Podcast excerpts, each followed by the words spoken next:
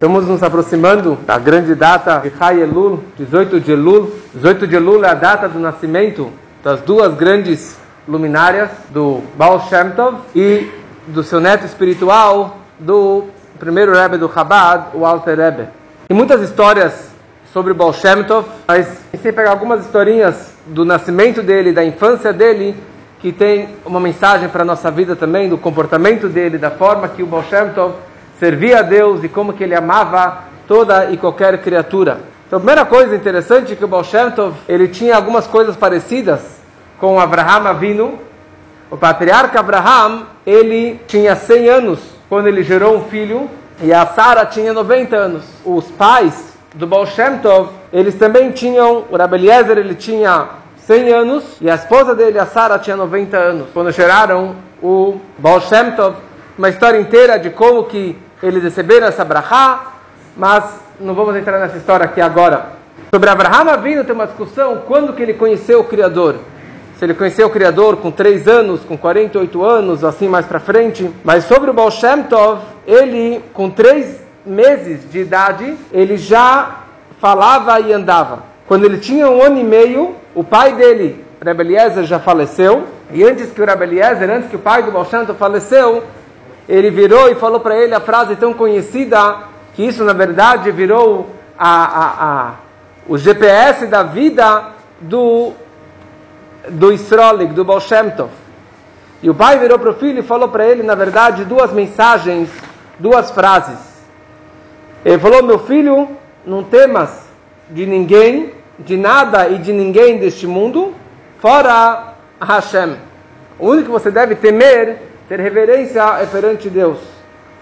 E a segunda mensagem, você deve amar todo e qualquer judeu com o íntimo do seu coração com, e com o calor da tua alma, sem discernimento, seja quem, quem for, você deve amar ele com toda a tua alma e com todo o teu coração, com todo o calor.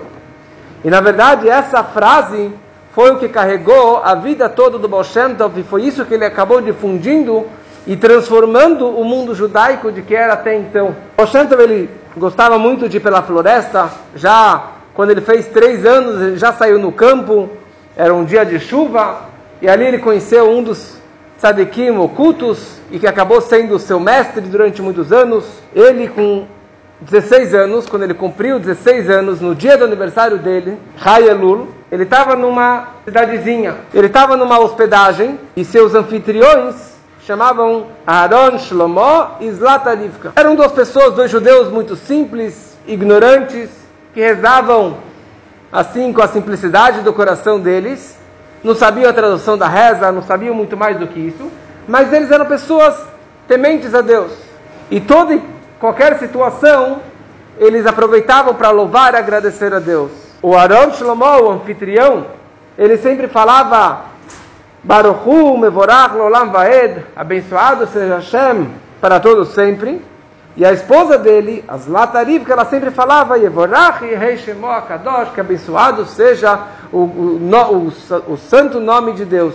Já que era o dia do aniversário do Baal Shem Tov, então ele aproveitou para ir para o campo é um dia que a pessoa faz um alto balanço, é um dia que a pessoa faz uma meditação do seu comportamento, como que foi o ano passado e como que vai ser o próximo ano.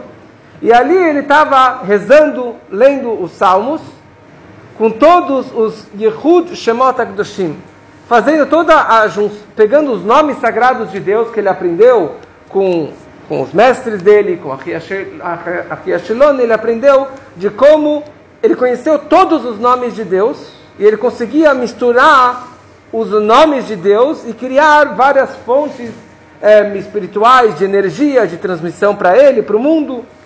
E ele estava realmente nessa, nesse transe, nessa meditação máxima, e ele nem percebeu o que estava acontecendo ao seu redor. De repente, o Baal Shem Tov, ele conta, eu vi que na minha frente estava Elial Anavi, o profeta Elial. E eu me assustei, porque essa foi a primeira vez que ouviu Elial Anavi sozinho. Ele já de pequeno já frequentava o grupo dos justos anônimos, dos tzadikim nistarim, e ali Elial Anavi estava lá todo dia. Mas sozinho foi a primeira vez que eu vi o Elial Anavi. E eu vi no rosto dele um sorriso enorme. Que é, que é difícil de descrever o sorriso, a alegria que o Elial Anavi ele tinha. Daí o, o Elial Anavi virou para mim, diz o Baal Tov, e ele falou, olha, você está aqui lendo Salmos, com todas as kavanot, tentando mexer os nomes sagrados de Deus e transmitir aquela energia máxima cabalística que você aprendeu. Mas saiba que os seus anfitriões, o Aaron Shlomo e as Latarivka, com a ignorância deles, com os salmos simples, ou a reza simples que eles leem sem saber nada, na verdade, com o agradecimento que eles falam a Deus. A frase de louvor a Deus, abençoado seja o nome sagrado de Deus, que eles falam todos os dias, em qualquer situação, no dia a dia, agradecendo que a vaca deu leite e que tem dinheiro e que tem saúde, saiba que isso é muito mais precioso para Deus. Isso faz um, um barulho, faz um, um, um, nas alturas muito mais do que todas as meditações e kavanot que você e todos os tzadikim ocultos que nem você fazem. E Eliyahu Navi ele me contou o grande Nachat Ruach, o grande prazer, a grande alegria que acontece nos céus, dos louvores e, dos, e das rezas, homens, mulheres e crianças, simples, como que eles agradecem a Deus pelos assuntos mundanos, pelos assuntos banais do dia a dia, mas eles agradecem com essa constância de dia a dia agradecendo para Deus então eles estão conectados, estão apegados a Deus com essa fé pura e com a simplicidade do coração deles. Então isso eu entendi a alegria que o, que o Elial Anavi, que esse sorriso enorme que Elial Anavi estava virando para mim.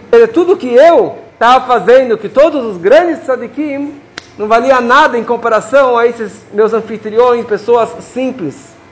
E a partir de então, o Baal falou, eu peguei isso aqui como um derech, um caminho para servir a Deus, de me esforçar ao máximo. Todos os judeus, homens, mulheres e crianças, falem palavras de louvor e agradecimento a Deus. E eu comecei, eu criei esse costume de sempre provocar esse agradecimento.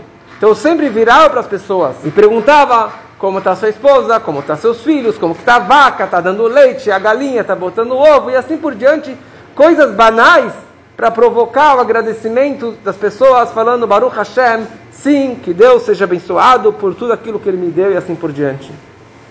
E isso, na verdade, o Baal Shem Tov levou para a reunião dos justos anônimos, dos tzadikim nistarim, e eles acabaram, com o tempo, reconhecendo a grandeza do Baal Shem Tov, e eles assumiram e, e concordaram para difundir esse novo trabalho, essa nova forma de Ahavat Israel, de amor ao próximo gratuito e de amar mesmo aquelas pessoas mais simples. Com 18 anos, o Baal criou mais uma revolução. Ele criou mais uma, uma forma na questão da educação, de educar as crianças. Porque as pessoas moravam nos tétanos, moravam naquelas aldeias pequenas, e tinha lá judeus simples, ignorantes, e assim sempre era. A, a, a elite dos sábios, dos eruditos, tinham filhos eruditos, e aquele povão simples, muitas vezes que não tinham dinheiro, não tinha como pagar um melamed, como pagar um professor, para dar aula para aquelas crianças.